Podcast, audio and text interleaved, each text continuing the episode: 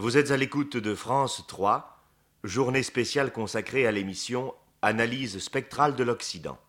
Aujourd'hui, l'islam par Serge Jouet.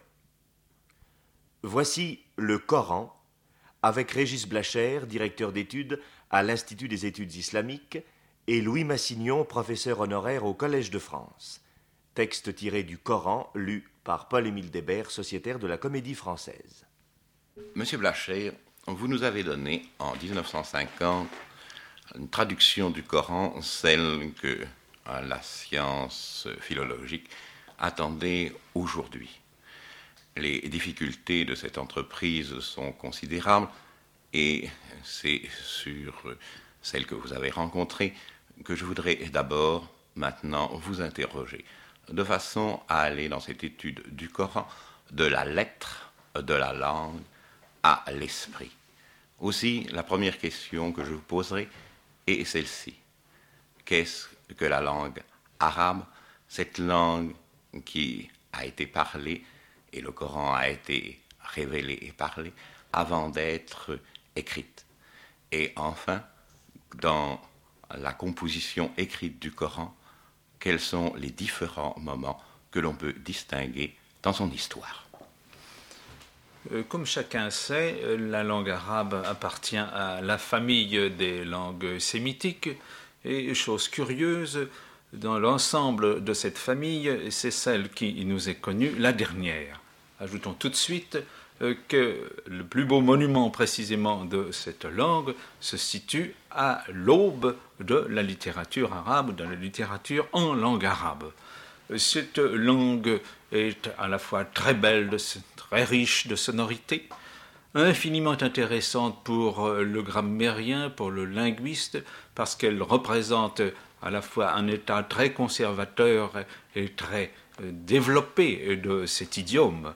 Et dans une très large mesure, on peut être assuré que c'est grâce précisément à toutes les qualités de cette langue euh, que cet idiome a pu servir de véhicule à ce livre sacré des musulmans qu'est le Coran. Lorsque avec beaucoup d'audace, je dirais de témérité, il y a une quinzaine d'années, euh, je me suis demandé s'il ne convenait pas de renouveler nos traductions du Coran. Euh, je ne me suis pas abusé du tout euh, sur les difficultés qui m'attendaient. Et d'ailleurs, mon maître, M. Massignon, était là pour me crier casse-cou chaque fois qu'il le fallait. Et je ne saurais jamais trop dire combien je lui dois au cours de ce travail. Euh, les difficultés euh, étaient nombreuses, elles provenaient du texte lui-même, mais elles provenaient aussi euh, d'un fait très particulier dont le lecteur européen ne s'en rend pas assez fréquemment compte. Lorsque un occidental se trouve devant une version du Coran, il éprouve un choc. Ce choc provient de l'aspect exceptionnel du texte qui est sous ses yeux. Euh, ce texte, au fond, euh, mérite euh, des explications, comme tous les textes religieux, mais il mérite une introduction, hein, un passage. On n'accède pas directement au Coran. Il faut se préparer à comprendre le Coran. Et c'est dans cette intention que je me suis avant tout proposé d'essayer de guider le lecteur, de le prendre par la main et de lui faire suivre pas à pas les étapes nécessaires euh, pour aboutir à, un respect de ce livre religieux, un respect digne vraiment de tout ce que l'on peut attendre d'un homme qui se penche sur un livre qui a formé la pensée de millions d'hommes euh, avant nous. Euh, je pense qu'il fallait avant tout faire sentir que ce livre révélé tel que nous le possédons ne correspond pas absolument au développement de la prédication de Mahomet. Euh, on l'a répété, et ce n'est pas une simple formule, euh, la Vulgate coranique telle qu'elle existe aujourd'hui euh, nous présente en gros la révélation de Mahomet à l'envers. Nous lisons, si l'on peut dire, le Coran à l'envers. Et en gros, je crois que ceci n'est qu'un moyen, entre beaucoup d'autres, de mieux faire sentir euh, tout ce qu'il y a de, vivant, je dirais d'éternel, euh, dans ce texte euh, arabe. L'école allemande, et après elle d'autres orientalistes, ont pensé qu'il pouvait être aisé de regrouper les sourates en quatre grandes périodes. Une première pourrait être qualifiée de période eschatologique, période durant laquelle Mahomet, avant tout, euh, annonce la fin du monde, annonce le jugement dernier, annonce la punition de tous ceux qui n'auront pas voulu recevoir son message. Euh, ces textes sont euh, généralement assez courts, rimés avec une richesse qui donne au texte un relief exceptionnel, même pour celui qui ne connaît pas la langue. Les versets ont une cadence prenante et si ai employé le mot euh, sans risquer de passer pour euh, dépourvu de respect, comme manquant de respect, je dirais que le texte a une valeur de poésie pure qui est saisissante.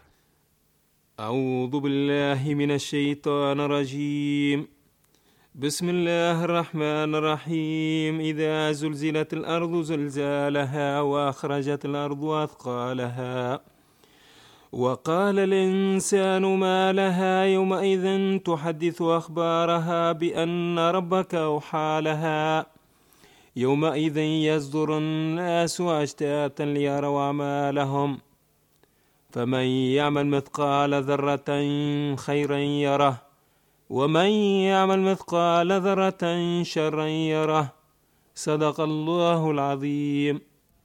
Au nom d'Allah le bienfaiteur miséricordieux, quand la terre sera secouée de son séisme, que la terre rejettera ses fardeaux, que l'homme dira Qu'a-t-elle Ce jour-là, elle rapportera ses récits selon ce que lui a révélé ton Seigneur.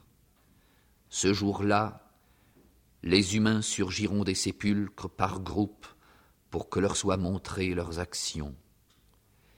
Qui aura fait le poids d'un atome de bien le verra. Qui aura fait le poids d'un atome de mal le verra. Vous venez d'entendre un des textes qui, à mon sens, représente le mieux la sonorité et la beauté verbale de ces sourates de la première période. Il y a là, vous l'avez senti, quelque chose d'haletant, d'hallucinant, euh, qui, je crois, a dû faire un très grand effet sur les auditeurs. Mais euh, malheureusement, euh, les polythéistes quoi, pour des raisons multiples, ne pouvaient pas être entièrement sensibles à ces avertissements. Et au cours d'une deuxième période, la prédication de Mahomet, ou si l'on préfère, les révélations qu'il retransmet, euh, changent de caractère. À ce moment, le prophète met l'accent euh, surtout sur l'idée d'unicité de Dieu, sur l'idée de la toute-puissance créatrice du Seigneur, euh, sur euh, sa bienveillance et aussi sur le châtiment qu'il peut lancer contre les coupables. le style à ce moment-là varie quelque peu. Le verset est moins court, moins prenant contre soi, mais peut-être plus chargé de euh, menaces directes et aussi de promesses, en sorte qu'il y a là euh, le début d'une édification qui euh, marque une étape importante dans le développement même de la carrière de Mahomet et je pense qu'il est tout à fait essentiel de donner ici un des spécimens de ce qu'est ce qu'est devenu la prédication à ce moment. Euh, voici euh, la sourate, la liminaire, qui, vous le savez, est le credo même du musulman. C'est une des sourates les plus utilisées. On la récite, par exemple, au moment de la prière ou en d'autres circonstances de notre vie d'homme.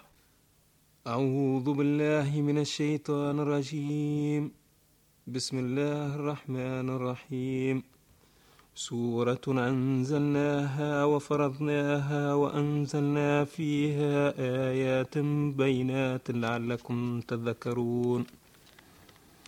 الزانية والزاني فاجلدوا كل واحد منهما مئة جلدة ولا تأخذكم بهما رأفة في دين الله إن كنتم تؤمنون.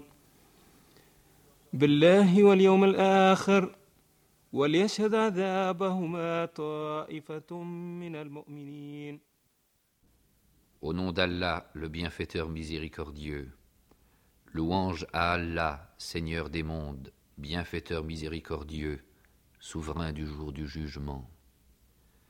C'est toi que nous adorons, toi dont nous demandons l'aide. Conduis-nous dans la voie droite, la voie de ceux à qui tu as donné tes bienfaits, qui ne sont ni l'objet de ton courroux, ni les égarés. Nous voici maintenant arrivés à la troisième période de l'apostolat de Mahomet, euh, période décisive. Euh, le prophète de l'islam rencontre un destin qui a été celui de beaucoup de ses prédécesseurs, peut-être même de tous ses prédécesseurs.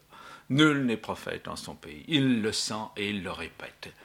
Plus exactement, euh, la révélation qu'il reçoit lui donne à chaque fois un rappel de ses prédications antérieures qui n'ont pas été euh, suivies par euh, les populations même auxquelles elles s'adressaient.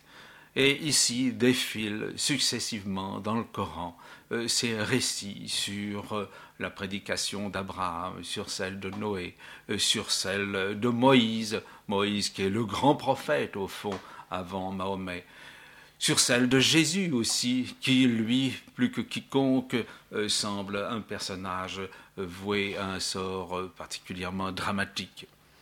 Tout ceci donne, bien entendu, à la prédication de cette période un caractère qui la distingue de tout ce qui a précédé et, dans une certaine mesure, de ce qui suivra.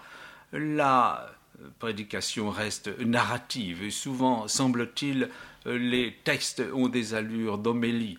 Dans une première partie, dans un prologue, on rappelle euh, ce que l'homme devrait savoir, ce qui devrait le préoccuper concernant son destin euh, futur.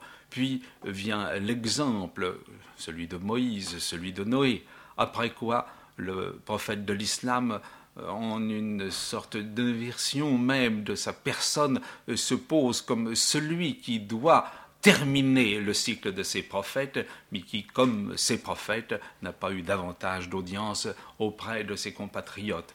Il ne faut pas oublier que durant toute cette prédication, le Coran s'adresse avant tout au peuple arabe. C'est un récit, c'est une révélation qui a été communiquée à, une nation qui jusqu'à ce jour n'avait pas eu sa révélation. Mahomet la donne et, répétons-le, il la lui communique à ce peuple arabe sans plus de succès que celui connu par Moïse ou par d'autres. أعوذ بالله من الشيطان الرجيم بسم الله الرحمن الرحيم كاف يعين صاد ذكر رحمة ربك عبده زكريا إذ نادى ربه نداء خفيا قال رب إني وهن العظم مني واشتعل الرأس شيبا ولم أنكم بدعائك ربي شقيا وإني خفت ألوان من ورآي وكانت امرأي عافرا Annonce à Marie naissance et mission de Jésus. Et dans l'Écriture mentionne Marie quand elle se retira de sa famille en un lieu oriental et qu'elle disposa un voile en deçà d'eux. Nous lui envoyâmes notre esprit, et il s'offrit à elle sous la forme d'un mortel accompli. Je me réfugie dans le bienfaiteur contre toi, dit Marie. Puisses-tu être pieux? Je ne suis, répondit-il, que l'émissaire de ton Seigneur venu pour que je te donne un garçon pur. Comment aurais-je un garçon demanda-t-elle, alors que nul mortel ne m'a touché et que je ne suis point femme. Ainsi sera-t-il, dit l'ange. Ton Seigneur a dit, Cela est pour moi facile, et nous ferons certes de lui un signe pour les gens et une grâce venue de nous, c'est une affaire décrétée. Elle devint enceinte de l'enfant et se retira avec lui dans un lieu éloigné. Les douleurs la surprirent près du stipe du palmier. Plutôt ciel, s'écria-t-elle, que je fusse morte avant cet instant et que je fusse totalement oubliée. Mais l'enfant qui était à ses pieds lui parla. Ne t'attriste pas, ton Seigneur a mis à tes pieds un ruisseau. Secoue vers toi le stipe du palmier, tu feras tomber sur toi des dattes fraîches et mûres. Mange et bois, et que ton œil se sèche. Dès que tu verras quelque mortel, dis Je voue au Seigneur un jeûne, et ne parlerai aujourd'hui à aucun humain. Elle vint donc aux siens, portant l'enfant. Ô Marie, dirent-ils, tu as accompli une chose monstrueuse. Ô sœur d'Aaron, ton père n'était pas un père indigne, ni ta mère une prostituée. Marie fit un signe vers l'enfant. Comment, dirent-ils, parlerions-nous à un enfant son qui est au berceau? Mais l'enfant dit Je suis serviteur d'Allah, il m'a donné l'écriture et m'a fait prophète. Il m'a béni où que je sois, et m'a recommandé la prière et l'aumône tant que je resterai vivant, ainsi que la bonté envers ma mère. Il ne m'a fait ni violent, ni malheureux. Que le salut soit sur moi le jour où je naquis, le jour où je mourrai, et le jour où je serai rappelé vivant. Ce texte que vous venez d'entendre et qui, je crois, est du point de vue de la narration un des plus remarquables que nous offre le Coran, pourrait constituer euh, un exemple formant transition avec une foule d'autres qui vont être révélés dans la quatrième et dernière phase de la révélation. En 622 se produit dans l'histoire de l'islam à ses origines un fait considérable. Mahomet, désespérant de ramener ses compatriotes à sa foi, quitte hum, la Mecque et se rend à Médine. Durant dix ans, il prêchera, mais sur un ton qui ne sera peut-être pas absolument nouveau, mais qui, par beaucoup de points, malgré tout, ajoutera au fond euh, primitif. Euh, les révélations reçues à Médine euh, sont euh, les plus longues. Elles sont peut-être aussi pour la dogmatique et pour la, théorie juridique de l'islam ce qu'il y a d'essentiel dans toute la révélation coranique. Les textes d'ailleurs présentent un aspect assez différent de ce que nous trouvions dans les sourates antérieures. Les versets sont devenus beaucoup plus longs, se sont beaucoup étirés. Euh, les passages narratifs sont nombreux mais ne sont pas prégnants. Ce n'est pas là, semble-t-il, la partie essentielle du message. Maintenant, le fondateur de l'islam est devenu un chef de communauté. Il a des responsabilités considérables. Il doit résoudre des problèmes relatifs à la fois à la loi, à la constitution juridique de la société et également euh, relatifs aux rites, aux dogmes. Tout cela, naturellement, euh, figure dans les sourates de la période médinoise, et sans nul doute, c'est là que les juristes, postérieurement, ont eu le plus de ressources pour établir à la fois leur doctrine et leurs ouvrages. Prendre le Coran comme je viens de le faire risque toutefois de fausser un peu les conceptions qu'on en a eues dans la communauté euh, musulmane.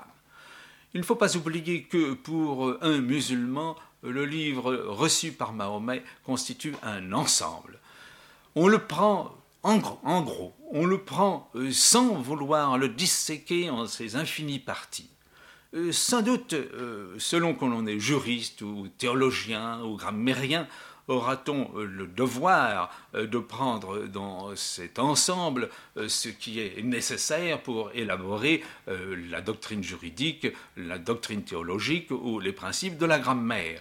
Mais en fait, il faut toujours se bien souvenir que pour comprendre le Coran, tel qu'il doit être compris, c'est-à-dire à la manière d'un musulman, ce texte révélé doit être pris comme un tout.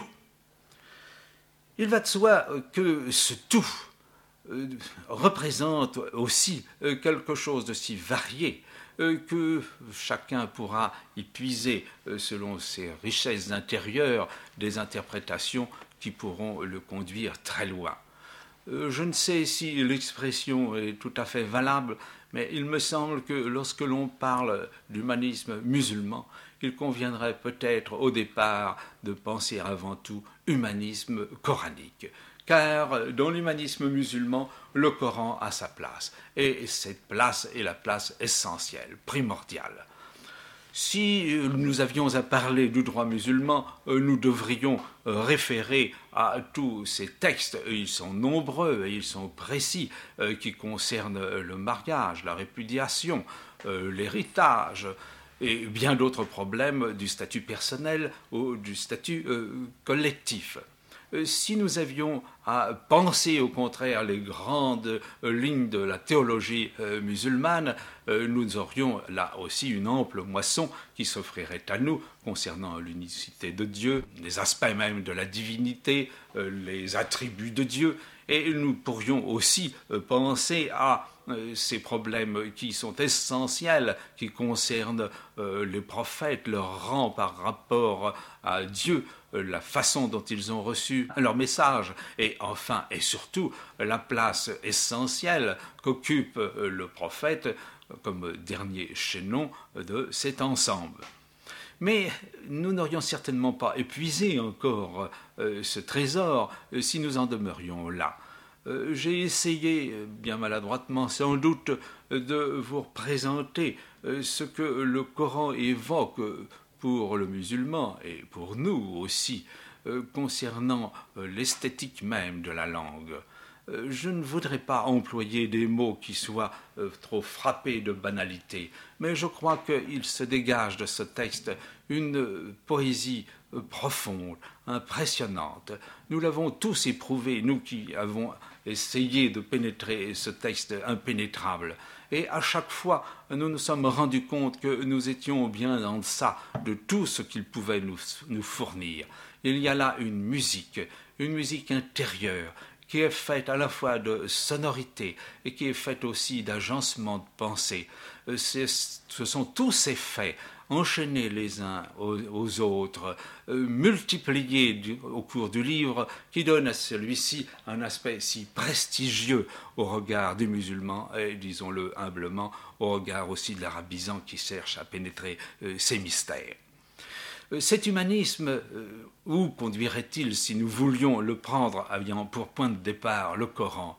Eh bien, ici, je suis obligé de me taire, car je me sens impuissant à aller jusqu'au bout même de ma pensée. Je demeure philologue, je ne veux pas être autre chose, je reste attaché à la lettre. Mais heureusement, il y a hors de l'islam des hommes qui ont senti le Coran et qui l'ont pensé mieux philologue. D'abord, c'est une récitation, mais cette récitation a été notée. Et elle a commencé, il semble bien, pour autant que la tradition nous le rapporte, que le prophète, se trouvant se retirer au désert, spécialement au mont Hira, dans une solitude comme les anciens ascètes chrétiens ou esséniens, a entendu des paroles, même des lettres détachées, des articulations, et elles étaient en même temps commentées par des lettres de lumière. Nous connaissons bien la psychologie euh, des vies religieuses et mystiques, connaît ces états seconds où l'on aperçoit des lettres isolées, des lettres initiales. Je tiens à parler de cela pour commencer parce que c'est une leçon pour apprendre l'alphabet arabe et que, en ce moment-ci même, on est en train de le modifier au Caire. Euh, c'est un alphabet difficile car il faut savoir comment le vocaliser. Et il semble que le prophète ait fait cette première expérience, que ces lettres qu'il voyait, il fallait qu'une voix lui dise comment il fallait les prononcer. Nous avons une discussion de l'Académie arabe, nous avons discuté pour savoir pourquoi, pour les lettres, Blacher connaît bien, Alif, Lam, Mim. Nous ne disons pas Alifoun, Lamoun, Mimoun. Pourquoi? On dit Alif, Lam, Mim. Et néanmoins, c'est dans l'intérieur de la révélation, puisqu'on dit avant la formule fondamentale Bismillah Rahman Rahim, c'est-à-dire on introduit, on est dans l'intérieur de la révélation. Au nom de Dieu, le clément et le Dieu, je vais dire quelque chose du Coran. Et alors vous dites alif, lam, mim, c'est-à-dire un A, un L et un M, que le prophète a vu sur un fond d'obscurité, trois lettres de lumière, que veulent-elles dire? Alors, tilka, huruf, el kitab, el hakim, telles sont les lettres du livre sage qui est en Dieu. Qu'est-ce que cela veut dire? Ça veut dire que ça fait partie de la révélation, que c'est le commencement de ces maîtres mots qui tonnent sur l'imagination du prophète. En somme, ce que j'essaie de vous marquer, c'est un état psychologique spécial. Vous me direz, c'est un état d'envoûtement, c'est un état de possession. ou bien c'est un état artificiel qu'un magicien se fabrique pour pouvoir agir sur les autres. Mahomet est un sorcier dans le même genre qu'on a dit que Jeanne d'Arc était une sorcière parce qu'elle avait entendu des voix. Il a entendu des voix. Mais le particulier, c'est que ces voix lui servaient à vocaliser des lettres, des lettres du destin. Car ce qui est encore très remarquable dans cet état second, c'est l'état de foi. Nous savons mal de notre temps, même parmi ceux qui font, surtout ceux qui font des volumes sur les raisons de croire et sur les motifs de crédibilité, nous savons très peu ce que c'est qu'un état de croyant. Parce que, par l'enchaînement des causes secondes, nous sommes arrivés à une puissance sur la matière qui a abouti à faire exploser l'atome. Alors, on ne voit pas très bien, même aussi avec les progrès de la médecine, on ne voit pas très bien comment il peut y avoir des miracles. Or là, le prophète, comme un certain nombre d'ascètes au désert, est allé, est à trouver un miracle. Ce miracle, d'ailleurs, ce qu'ils appellent Aya, ce sont des versets.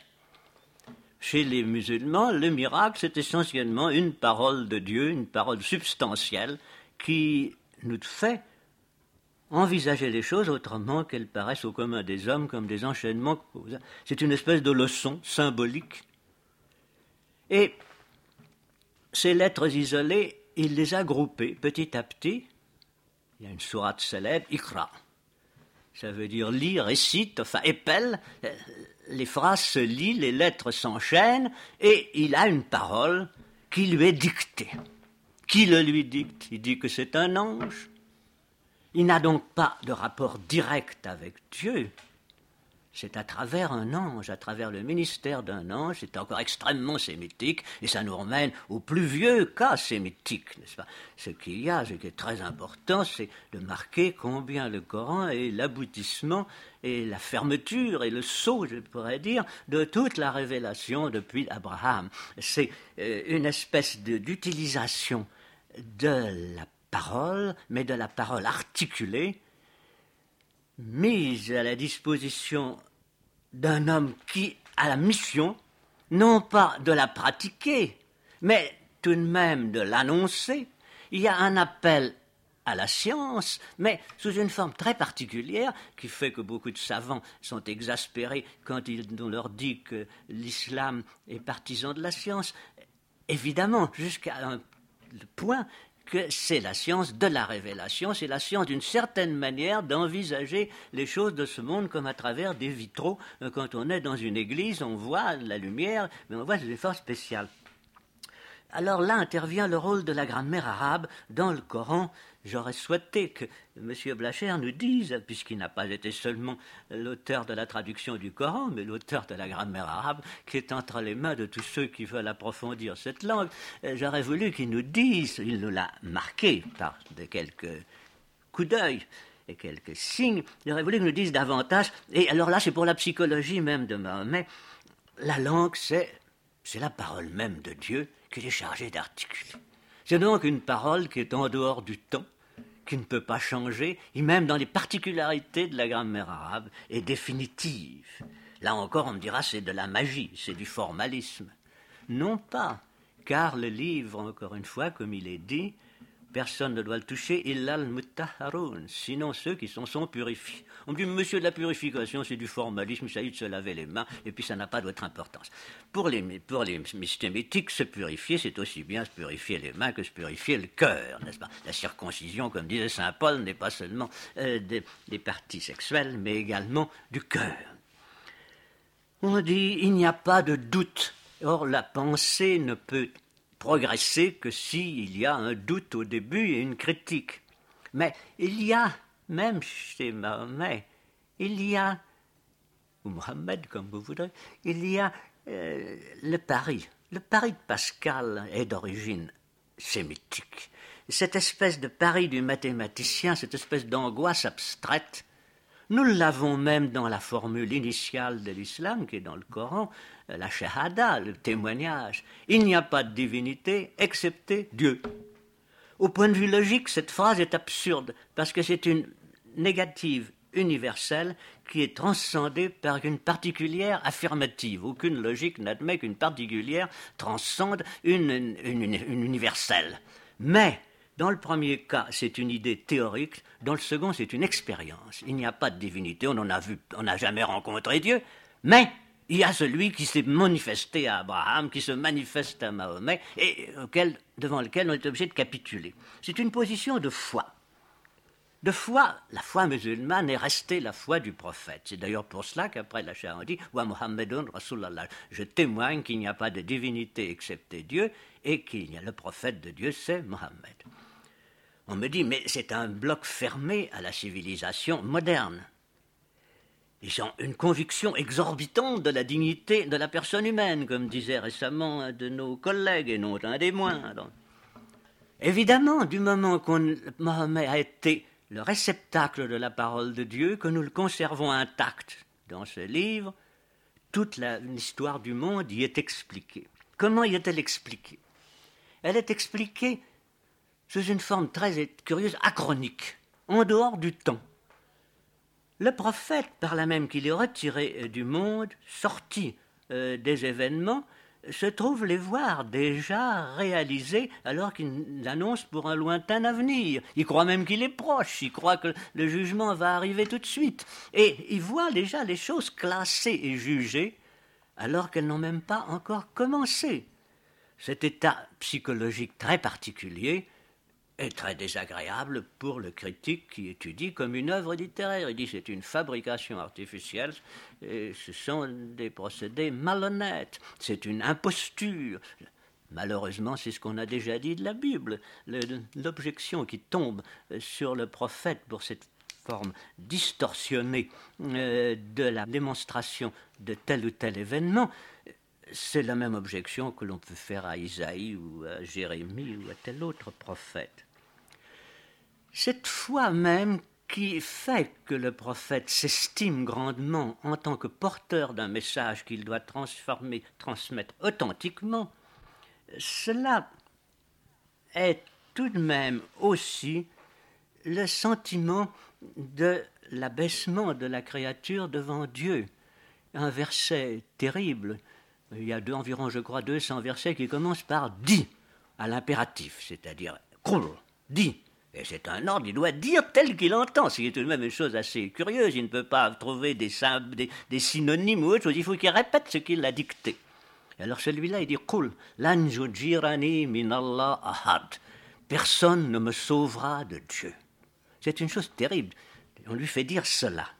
Il y a donc un événement, euh, une prise de Dieu unique sur l'imagination, sur la pensée d'un homme dans la solitude extrêmement forte cette chose, il l'a passée avec des textes qui, comme l'a parfaitement souligné Blacher, se trouvent dans les dernières périodes de sa vie, et des textes beaucoup plus didactiques qu'apocalyptiques, il a passé sa conviction à une partie immense de l'humanité.